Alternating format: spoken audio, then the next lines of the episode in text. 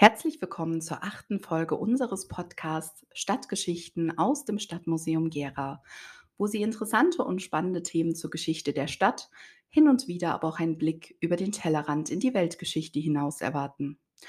Unsere heutige Folge trägt den Titel Ort der Stille, Ort der Erinnerung, Friedhöfe der Stadt Gera.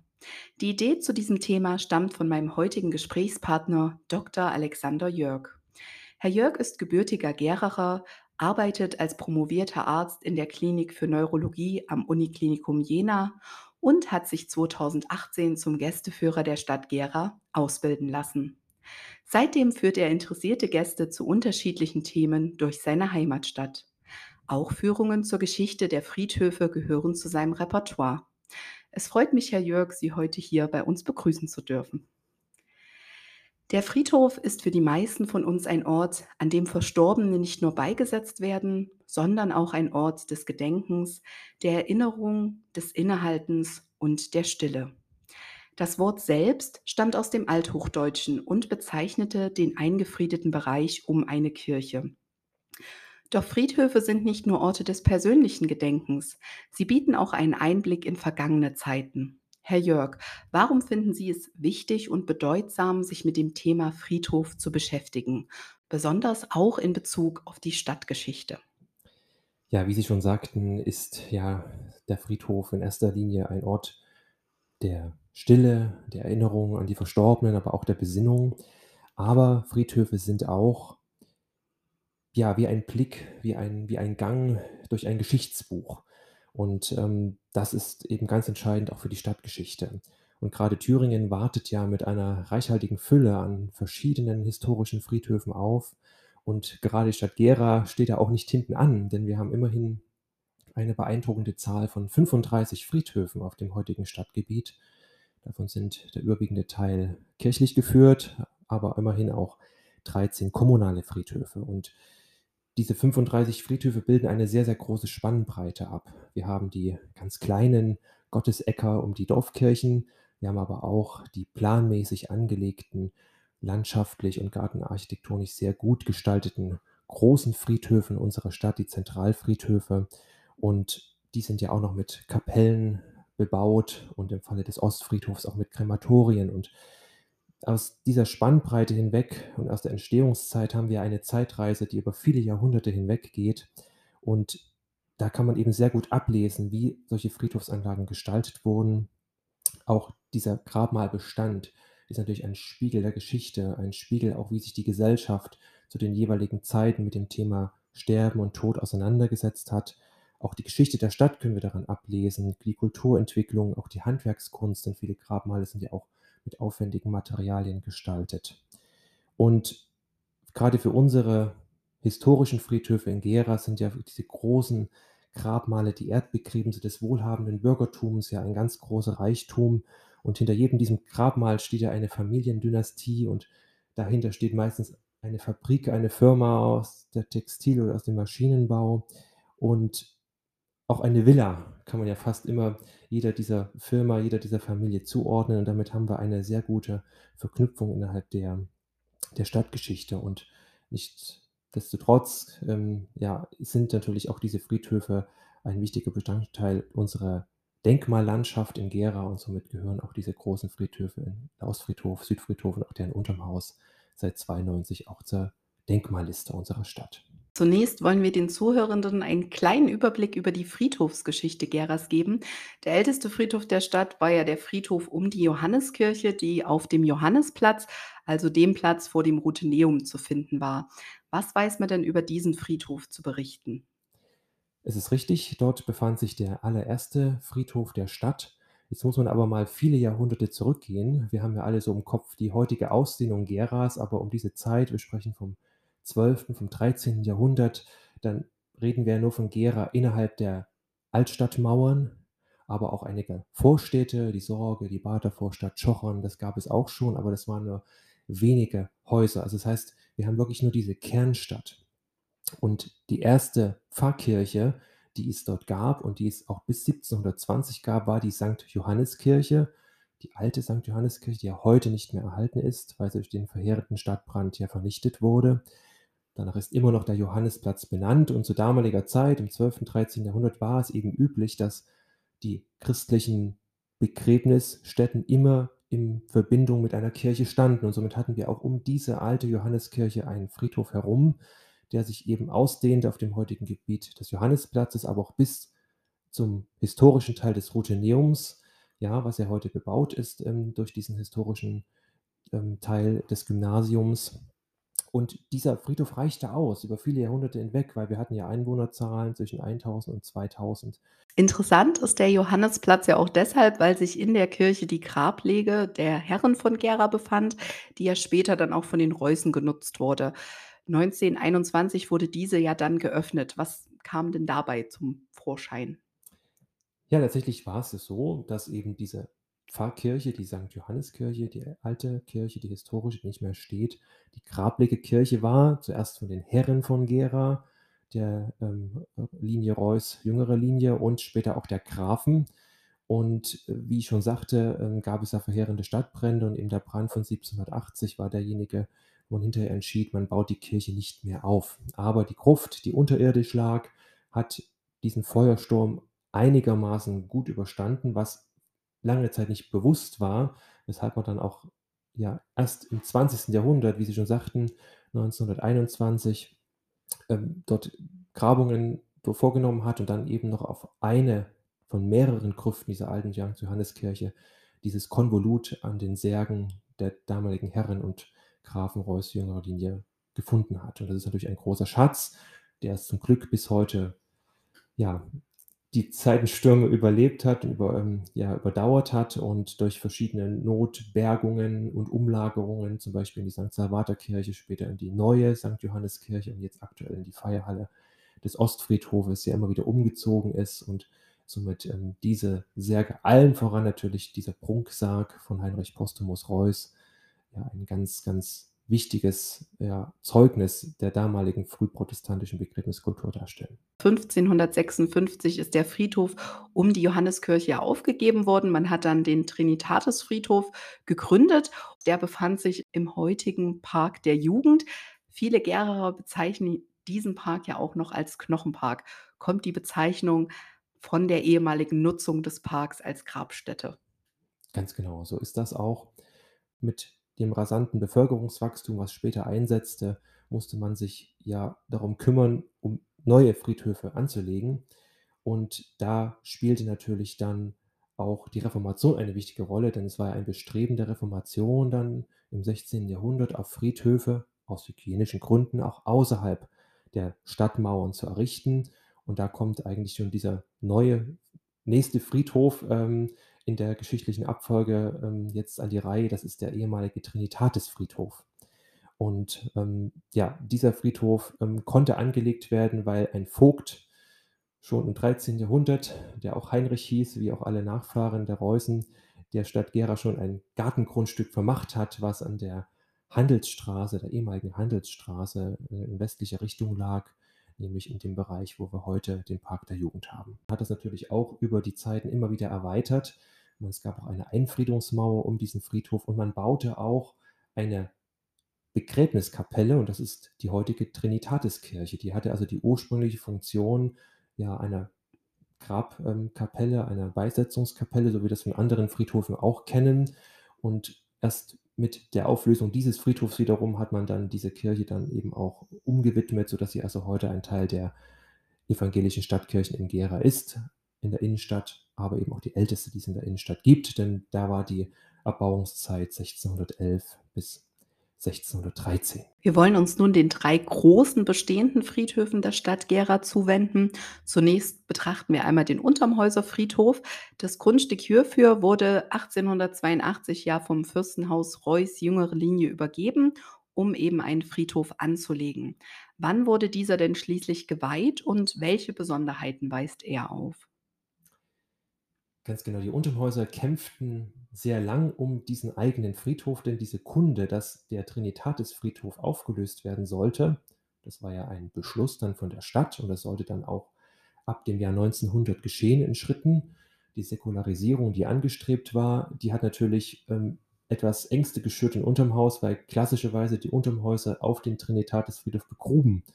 Und somit wurde klar, die Bevölkerung wächst und man muss natürlich neue Friedhofsanlagen schaffen und somit kämpften die Untermhäuser lange und schrieben viele Bittbriefe an das äh, damaligen fürstlichen Hof um ein Grundstück und das wurde dann auch an der ehemaligen Milbitzer Ziegelei auch bereitgestellt und der Friedhof 1886 dann auch geweiht. Und es war am Anfang auch ja, ein noch viel kleinerer Friedhof, als das heute der Fall war, der ja auch mit einer Friedhofskapelle, die auch bis heute erhalten ist, ausgestattet ist und der auch schrittweise bis in die 1930er Jahre hinein immer wieder erweitert wurde und ja, somit auch heute einer der historischen Friedhöfe ist, denn eine Besonderheit dieses Friedhofs ist, dass wir auch da viele prunkvolle Wandgräber oder auch Erdbegräbnisstätten von wohlhabenden, vor allen Dingen Untermhäuser haben. Und das ist natürlich auch ein großer Reichtum, der auch immer wieder zu Führungen in, in der Stadt natürlich eine Rolle spielt. Ja, Sie haben es ja gerade schon ähm, angesprochen. Welche bekannten Geraer Persönlichkeiten sind denn auf diesem Friedhof beigesetzt worden?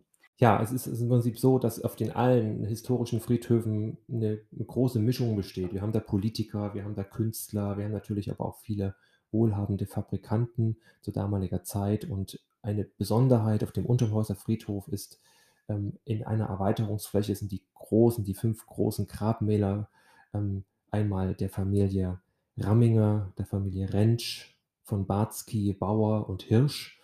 Das sind auch gleichzeitig die größten Grabanlagen, die wir in Gera haben, mit Flächen von bis knapp 200 Quadratmetern. Und das ist natürlich auch nochmal ein Ausdruck dieser wohlhabenden Familien, die auch alle ihre Villen wiederum im Stadtgebiet haben. Und ich möchte vielleicht mal eins beispielhaft rausgreifen. Das ist das Grabmal ähm, von Stanislaus von Batzki. Wir kennen ja sicherlich die aus Gera sind die Villa, die es auch dazu gibt im, im Stadtteil Bieblach in der Julius-Sturm-Straße. Und wenn man sich jetzt mal diese beiden Gebäude, die Villa und auch das Grabmal, was ja wirklich tempelartig angelegt ist, mal anschaut, dann sieht man sogar Parallelen in der Bauweise. Und es ist ein ganz besonderes Grabmal, weil es auch im Inneren man absteigen kann, eine Gruft mit Schiebegräbern, was an sich eine sehr, sehr seltene Bauweise ist und wirklich auch mit hochwertigen Materialien und an sich ja schon ja, wie ein kleines architektonisches Kleinod wirkt. Nachdem 1879 ja beschlossen wurde, den Trinitatisfriedhof aufzulösen, wurde als Nachfolger der Südfriedhof gegründet. Wann wurde denn dieser eingeweiht und welche Besonderheiten sind hier wichtig zu nennen? Wie Sie sagten, der Südfriedhof ist ganz klar die Folge des Beschlusses, den Trinitatisfriedhof aufzulösen. Wir befinden uns jetzt zeitlich an der Wende vom 19. zum 20. Jahrhundert, eine Zeit, wo sich die Bevölkerungszahl von Gera innerhalb von Jahrzehnten vervierfacht hat. Man musste also handeln und es war gar nicht leicht, jetzt ein Ersatzgrundstück zu finden. Da gingen also lange Untersuchungen der Sache voraus. Wo hat man auch die besten Bodeneigenschaften? Auch äh, eine wichtige Persönlichkeit von Gera, Karl Theodor Liebe, war hier federführend auch mit beteiligt, ähm, um auch hier wirklich den Untergrund zu untersuchen. Und man hat dann bei den Debschwitzern angeklopft ähm, klar, es gab zwei Gründe. Dort war einmal die Bodenbeschaffenheit gut, es lag außerhalb der Stadt und die Grundstückspreise, man muss ja auch Flächen erwerben, das war zu damaliger Zeit noch außerhalb der Stadt relativ günstig. Und somit hat man diesen Friedhof angelegt. Ähm, und das Besondere dieses Friedhofs ist, dass er von Anfang an schon so geplant wurde, wie er auch heute noch existiert. Also es gab da keine Erweiterungsschritte, wie wir das in anderen Friedhöfen, zum Beispiel auf dem Ostfriedhof haben, sondern er wurde geweiht an einem Himmelfahrtstag 1883. Das war, auf einen, war ein großes Ereignis. Da waren viele tausende Gera damals anwesend zu diesem Moment. Und zwei Jahre später, auch wieder an einem Himmelfahrtstag, kam auch die Kapelle dann dazu, die ja wirklich ein herausragendes Denkmal ist. Und wenn man diesen Friedhof betritt über das Hauptportal, sieht man auch, ähm, dass diese Friedhofskapelle, die auch im Neo gotischen Stil errichtet ist. Auch auf so einer Anhöhe steht der gestalterische Schwerpunkt dieser symmetrisch angelegten Friedhofsanlage ist. Und das Besondere an dieser Kapelle ist, dass sie im Inneren, wenn man drin steht, zwei Lichtöffnungen hat im Kuppelbau und einmal an der Apsis und damit ist dort ein Lichtkonzept umgesetzt, wie wir es eigentlich aus den frühchristlichen Kirchen und Krypten der Romanik kennen. Ähm, Besonderheit ist auch, dass man im Keller eine Leichenhalle integriert hat. Das hat man auch nochmal aus Kostengründen alles in einem Gebäude vereinigt. Und eine Besonderheit ist auch, dass wir dort eine Kreuzbachorgel haben, die auf der Westempore steht und die auch zu besonderen Anlässen, die es auch einmal im Jahr immer gibt, Tag des Friedhofs oder andere Anlässe auch mal angespielt wird. Somit ähm, ist das Besondere dieses Friedhofs, dass er sich bis heute so erhalten hat. Er wurde also nie erweitert, weil irgendwann die Stadt auch wieder wuchs, Grundstücke herum nicht zur Verfügung standen und er eine komplette Einfriedungsmauer hat. Und an dieser Einfriedungsmauer finden wir 256 Wandgräber und diese hohe Zahl, die ja auch wiederum ganz viele berühmte Persönlichkeiten und wohlhabende Persönlichkeiten natürlich dort vereint, ist ein großer, großer Schatz ähm, und den es natürlich auch irgendwie zu erhalten gilt. Und auch ein Zeugnis ist ähm, ja über den Stand dieser Wirtschaftsstadt ähm, Gera damals zu dieser Zeit. Und was auch noch eine Besonderheit dieses Friedhofs ist, wir finden auch dort ein separates Denkmal, nämlich für die Märzgefallenen aus dem Jahr 1920 im Rahmen des Kapp-Putsches, der ja deutschlandweit auch stattfand. Und auch dieses Denkmal konnte erhalten und auch kürzlich saniert werden und auch die Figurengruppe dazu ist auch von einem bekannten Künstler, ähm, dem Selma Werner errichtet worden und das ist natürlich auch ein sehr wichtiges architektonisches Kleinod auf diesem Friedhof. Ja, Sie haben es ja schon gerade angesprochen. Welche bekannten Gererer Persönlichkeiten sind denn auf dem Südfriedhof beigesetzt worden? Ja, auch hier wieder eine ganz breite Mischung. Wir haben den Kapellmeister Heinrich Laber zum Beispiel, den man aus der Theatergeschichte kennt. Wir haben den Maschinenfabrikant Moritz Jahr, der ja auch vielen ein Begriff ist. Der ja, Hobbygeologe Rudolf Hund, der ja auch so zu einem Gerschen Original gehört, den haben wir dort begraben. Und vielleicht auch mal herauszugreifen, weil das auch nicht so oft bekannt ist, ähm, die Ärztin Bruna Wendel-Plache zum Beispiel hat dort auch ein Familiengrab. Ähm, und sie war ja die erste deutsche Frau, die im August 1938 den Ärmelkanal durchschwamm auch sie ist dort begraben, zusammen auch mit ihrem Vater, dem Otto Plache, und der spielt auch eine sehr wichtige Rolle, denn er war auch begeisterter Sportler, das Lachen der Familie. Er stand an der Spitze der Turnerbewegung von Gera, war auch der Gründer des Schwimmvereins in Gera 1899 und er war auch Mitglied, führendes Mitglied im Deutschen Monistenbund, der in Jena gegründet wurde. Und dieser Monistenbund und auch zusätzlich Plaches Mitgliedschaft im Verein des Feuerschutzvereins Gera, die setzten sich natürlich ganz klar ein, dass in Gera auch ein Krematorium errichtet wird. Dazu kommen wir ja gleich im Ostfriedhof nochmal. Sie hatten ja vor uns schon das rasante Bevölkerungswachstum Ende des 19., Anfang des 20. Jahrhunderts angesprochen. So entstand dann dadurch neben dem Unterhäuserfriedhof und dem Südfriedhof noch der Ostfriedhof. Dieser wurde 1900 eingeweiht und ist ja heute die größte Friedhofsanlage der Stadt. Was können Sie denn über den Ostfriedhof berichten? Der Ostfriedhof ist eigentlich auch der jüngste Friedhof, 1900 geweiht. Das ist ähm, also eine gut merkbare Zahl. Und auch diesen Friedhof hat man ganz bewusst außerhalb der damaligen Stadt angelegt. Und um eine Verbindungsachse zwischen der Stadt Gera und diesem Friedhof zu schaffen, hat man gleichzeitig auch die Schreberwegallee angelegt, die ja heute noch als eine sehr imposante Allee direkt auf das Haupteingangstor zuführt. Und dieser Friedhof war also auch schon von Anfang an als Zentralfriedhof geplant, aber man hat ihn in vielen Entwicklungsschritten immer wieder erweitert in dieser inzwischen über 120-jährigen Geschichte. Und auch am Anfang entstand natürlich diese bedeutende Kapelle, die wir dort haben. Und wir hatten natürlich auch einen imposanten Eingangstor, was natürlich auch so diese, ja, diesen Respekt natürlich auch für, für diese Anlage ähm, dokumentieren soll. Später entstanden noch das Wärterhaus, wenn man am Eingang steht und nach links schaut und auf der rechten Seite auch noch eine Wartehalle für die Trauergäste, was ja heute als Blumenladen saisonal genutzt wird. Und dann gab es noch eine Einfriedungsmauer, auch mit Wandgräbern. Und dann gab es so eine Anlage, die sich so heute im nördlichen Bereich befindet, wo so Gräberfelder rasterförmig angelegt waren, streng geometrisch. Mehr gab es am Anfang noch nicht und dann hat sich dieser Friedhof erst Stück für Stück erweitert. Und das Schöne am Ostfriedhof ist, dass man da sehr gut ablesen kann, wie sich die Friedhofsgestaltung im Verlauf des 20. Jahrhunderts auch gewandelt hat. Denn irgendwann war klar, ein Friedhof soll kein Wald aus Grabsteinen sein, sondern es soll eher ein Waldfriedhof sein oder ein Parkfriedhof sein. Das ist diese Reformbewegung, in der Friedhofsgestaltung gewesen im 19. Jahrhundert. Und in dem Zusammenhang entstand ja auch der Urnenhain zum Beispiel mit geschwungenen Wegen, mit vielen Gehölzen, mit vielen Bäumen, dass es auch ein Ort ist, wo man auch zur Ruhe kommen kann, sich auch entspannen kann, wo man auch als normaler Besucher dort ähm, ja, Natur genießen kann, auch ein Ort, ähm, eine Oase, sage ich mal, auch entstehen soll, gar nicht mehr immer nur dieses, diese Konfrontation mit, mit dem Sterben und mit dem Tod ähm, hat. Und klar, auch das Bevölkerungswachstum der Stadt, auch im 20. Jahrhundert, hat dann durch die Folge, dass auch dieser Friedhof immer wieder erweitert wurde, ähm, in verschiedene Richtungen, nach Osten und auch nach Süden. Und es standen auch nach dem Zweiten Weltkrieg dann auch weitere Abteilungen auf diesem Friedhof. Wir denken an den sowjetischen Ehrenhain zum Beispiel oder auch natürlich jetzt relativ neu, der Neuzeit angesiedelt, 1999, die Weihe der neuen Feierhalle und des neuen Krematoriums im Osten der Anlage. Alles unter einem Dach vereint. Das sind also diese verschiedenen Entwicklungsschritte, die wir sehr gut an diesem Friedhof ablesen können. Liegen denn auch hier bekannte Gererer Persönlichkeiten begraben? Auf jeden Fall. Zum Beispiel sind zu nennen ähm, zwei Bürgermeister. Ähm, da haben wir also den Arnold Walter oder den Kurt Böhme. Wir haben auch Historiker, Heimatforscher, Archivare. Jetzt sind wir ja auch im Stadtmuseum, zum Beispiel Alfred Auerbach ist hier zu nennen oder der ähm, Ernst Paul Kretschmer. Künstler wie Kurt Günther oder die Ende Biermann sind auch hier zu nennen. Und gerade wenn man Ende Biermann mal herausgreift als ja eine sehr wichtige Persönlichkeit, ähm, die ja auch die Fotografie revolutioniert hat am Beginn des 20. Jahrhunderts ähm, als eine Vertreterin des neuen Sehens, was an die große Gruppe der neuen Sachlichkeit gehört.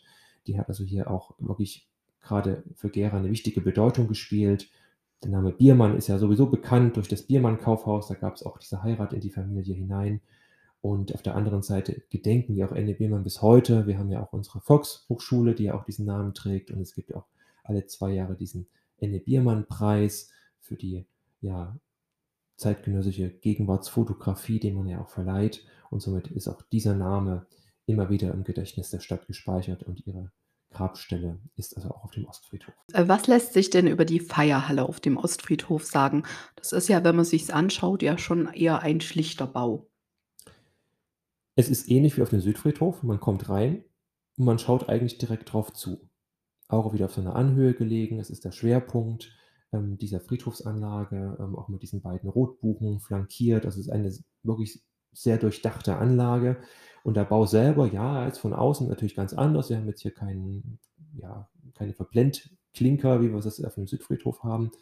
Aber es ist trotzdem ein sehr bedeutender Bau des Historismus. Wir haben ja diese oktogonale Kuppel zum Beispiel, die ähm, sich auch dadurch auszeichnet, dass wir diese Rundbogenöffnungen im, im Turmbereich haben, die so ein bisschen auch an ja, wie so ein Mausoleum, wie so ein antikes Mausoleum erinnert ähm, oder auch so ein, ja, ein Gebäude wie aus der spätrömischen Kaiserzeit so angelehnt, das ja dieser Historismus, der sich ja rückbesinnt auf diese Stile.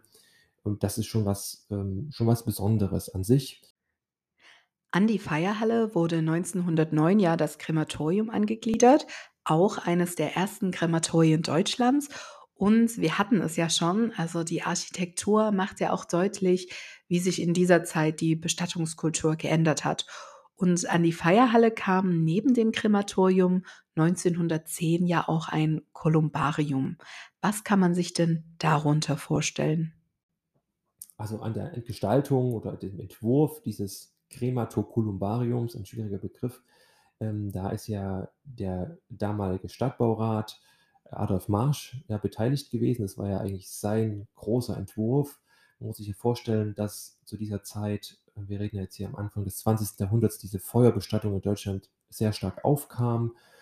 Es gibt über 20 Krematorien in großen deutschen Städten, die so zwischen 1870 bis 1910 entstanden sind. Das erste ist ja in Gotha, was bis heute erhalten ist. Und das Ende dieser Periode markiert eigentlich dieses Krematorium in Gera. Und es ist ein Jugendstil-Krematorium, so ist es auch entworfen worden und ist eigentlich ein herausragendes ähm, Denkmal. Und wie Sie schon sagten, es vereint eben beides. Es ist einmal natürlich das Krematorium, das zur Einächerung dient, auf der anderen Seite aber auch ein Kolumbarium. Und das heißt im Prinzip, dass wir dort auch die Urnen bestatten können. Das ist ja auch ein Begriff, ähm, den man übersetzen kann, ja, mit Taubenschlag, ja. Ähm, also es sind ganz viele Nischen in der Wand dieses ähm, Krematoriums verbaut, von außen auch gut sichtbar. Und dort finden also überall solche Urnennischen Stadt. Über 200 sind bis heute da auch erhalten. Und, ähm, das Besondere ist damit, dass dieses Krematorium ja auch begehbar ist. Ja, das ist nicht ein ein technisches Denkmal rein zur Einäscherung, sondern es ist auch gleichzeitig ein Beisetzungsort und damit ein ganz herausragendes Unikat der Sepulkralkultur ähm, und das natürlich jetzt, ähm, auch immer noch so gut erhalten ist, das ist natürlich ein großer Schatz auch. Und die besondere Verbindung besteht ja eben mit der Feierhalle, weil wir haben in diesem Krematorium keinen eigenen Verabschiedungsraum, sondern es war von Anfang an so geplant im Zusammenhang mit dieser Feierhalle und somit sind auch beide Bauwerke durch einen unterirdischen Verbindungsgang auch miteinander verbunden. Eine wirklich einmalige Besonderheit ist sicherlich ja auch das sogenannte Monistenloch, welches ja ein Beispiel für den Konflikt zwischen Feuerbestattung und der Kirche auch darstellt. Könnten Sie darauf genauer eingehen? In der Tat ist das sogenannte Monistenloch ein Politikum zu damaliger Zeit gewesen, ein großer Streitfall. Man muss sich ja vorstellen, mit Eröffnung dieses Cremato-Columbariums, das war ja dann 1910 der Fall, war es nicht gestattet, ähm, dass Nicht-Christliche, also Atheisten oder auch von anderen Religionen, die durften nicht diese Feierhalle benutzen. Also sie mussten eine andere Lösung finden, um auch Einäscherungen vornehmen zu können. Und damit wurde ein zweiter Senkschacht angelegt, der aber vor dem Krematorium oder freiem Himmel lag und somit bei Wind und Wetter dort ähm, diese Sargfahrten in die Tiefe und dann, ähm, ins Krematorium hinein stattfinden mussten. Und das hat natürlich viel bewegt, ja. Das hat auch die Kunst, äh, natürlich auch auf den Plan gerufen. Es gibt viele Karikaturen, die das auch, ähm, illustrieren, dieses Monistenloch von Gera. Warum heißt es so? Weil es eben dieses dieser ganze Krematoriumsbau ja auch von den Monisten angeregt wurde die ja auch ein bisschen auf ähm, Kriegsfuß damals mit der Kirche standen, die auch den Religionsunterricht in den Schulen abschaffen wollten und vieles andere. Und somit durften auch die Anhänger dieser Gruppe natürlich ähm, nicht diese Feierhalle betreten ähm, für Verabschiedungen und deshalb ja, mussten auch diese dieses Monistenloch verwenden. Und ja, es ist wirklich eine Besonderheit. Wir haben oft auch wirklich Anfragen, wo wirklich auch ja, von Auswärtige genau dieses Monistenloch bis heute besichtigen wollen. Aber es hat sich wirklich noch erhalten. Es ist immer noch so ähm, vorhanden, wie es auch ursprünglich angelegt war. Ähm, aber zurück nochmal in die Zeit ab 1918, da wehte ja ein neuer Wind in Deutschland, ja, die Monarchie wurde abgeschafft, Ausrufung der Republik und damit durften auch alle die Feierhalle nutzen und somit verlor dieses Monistenloch auch seine eigentliche Bedeutung. Wie ich zu Beginn erwähnt habe, sind Sie ja seit 2018 Gästeführer der Stadt Gera und bieten auch Gästeführungen auf den Friedhöfen an. Wo kann man denn Termine für eine solche Führung einsehen und sich dafür anmelden? Also es gibt einmal öffentliche Führungen auf den Friedhöfen, die wir als Verein äh, der Gästeführer in Gera anbieten. Die klassischen Termine dafür sind jedes Jahr am Karfreitag und am Totensonntag. Da werden also auch diese drei Friedhöfe, die wir hier vorgestellt haben, Ostfriedhof, Südfriedhof und Untermäuser Friedhof, auch begangen. Da kann man sich dann informieren in der Presse oder auch natürlich bei unserem Verein oder auch in der Gera-Information, wann da genauen Zeiten sind dafür. Aber natürlich ist es auch möglich, außerhalb dieser öffentlichen Führungen auch direkte Anfragen an den Verein zu stellen, um zu sagen, ja, wir möchten gern so eine Führung einmal buchen, als Gruppe zum Beispiel, dann ist es natürlich auch da ähm, immer möglich. Und wir hatten ja auch letztes Jahr das große Glück, im Rahmen des Jubiläumsjahres von Heinrich Postumus ja auch Feierhalle mit den Särgen zu besichtigen. Und wir hoffen natürlich, dass es auch in Zukunft weiter möglich ist und verweisen man auch noch auf den Tag des Friedhofs, der ja jedes Jahr in Gera stattfindet, immer Mitte September. Auch dieses Jahr ist es geplant. Und auch zu diesem Tag gibt es Führungen, insbesondere auf dem Ostfriedhof durch unseren Verein. Also es gibt schon einige Gelegenheiten. Einfach anfragen beim Verein auf der Webseite, sich über Facebook informieren oder auch in der Gera-Information. Da wird man fündig und bekommt dann auch die Termine genannt. Ja, also liebe Zuhörenden, falls Sie mehr zu diesem Thema erfahren wollen, dann nehmen Sie doch gern an einer solchen Führung durch den Gästeführerverein teil. Zum Schluss haben Sie ja noch ein persönliches Anliegen. Es gibt nämlich die Möglichkeit, eine Patenschaft für verwaiste Wandgräber und Grabmäler zu übernehmen. Bitte verraten Sie uns doch da noch etwas mehr dazu. Ja, es war ja so, dass nach 1945 durch die Wirren des Zweiten Weltkrieges viele Enteignungen von Familien stattfanden. Viele der der Großindustriellen und des wohlhabenden Bürgertums haben ja die Stadt verlassen, die ja auch Besitzer dieser Wandgräber waren und damit ist natürlich eine hat eine Welle eingesetzt, dass viele dieser Grabstellen bis heute verwaist sind und natürlich über die vielen Jahrzehnte auch immer mehr verwittern und verfallen. Und es ist natürlich auch ein Anliegen, dass solche Gräber, die ja wirklich auch handwerklich sehr kunstvoll gestaltet sind, nicht in Vergessenheit und in Staub und Asche verfallen, sondern dass irgendwie dann auch die Möglichkeit ist, solche ähm, Anlagen nicht nur was die Bepflanzung betrifft, sondern auch sicherlich auch ähm, die feste Substanz irgendwie zu erhalten. Und es gibt natürlich die Möglichkeiten, dass man Anfragen stellen kann für sogenannte Patenschaften. Das wäre dann beim Amt für Stadtgrün, wo ja auch die Friedhofsverwaltung mit angesiedelt ist. Die haben ihren Sitz am Ostfriedhof in der Friedhofsstraße 10 und ähm, dort hat man also die Möglichkeit, ähm, Anfragen zu stellen, auch telefonisch unter der Gera Vorwahl und dann die 8, dreimal die 3, 8, 11. Das ist zum Beispiel eine Telefonnummer, wo man sich dran wenden kann und auch Anfragen stellen kann, ob es derzeit Grabstellen gibt, die für solche Patenschaften freigegeben sind. Und dann kann man sich darüber informieren und vielleicht findet sich der ein oder andere, der sich dafür erwärmen kann. Und es wäre natürlich schön, wenn wir ja diesen großen Schatz an diesen vielen ja, Grabmalen in Gera auch für die Nachwelt erhalten können. Ja, vielen Dank, Herr Jörg, dass Sie heute unser Gesprächspartner waren und uns an diesem interessanten Thema teilhaben lassen. Das war die achte Folge unseres Podcasts Stadtgeschichten aus dem Stadtmuseum Gera. Wir hoffen natürlich, dass Sie auch das nächste Mal wieder einschalten werden. Unsere nächste Folge handelt von einem spannenden Kriminalfall und trägt den Titel Der sächsische Prinzenraub begann in Gera. Die Geschichte einer Entführung. Die sächsischen Prinzen Ernst und Albrecht wurden entführt. Diese Schreckensnachricht macht im Juli 1455 schnell und nicht nur in Mitteldeutschland die Runde. Bald kennt man die Täter. Ritter Kunz von Kaufungen und seine Gesellen. Sie werden ergriffen und hart trifft sie die Rache des mächtigen sächsischen Kurfürsten Friedrich II.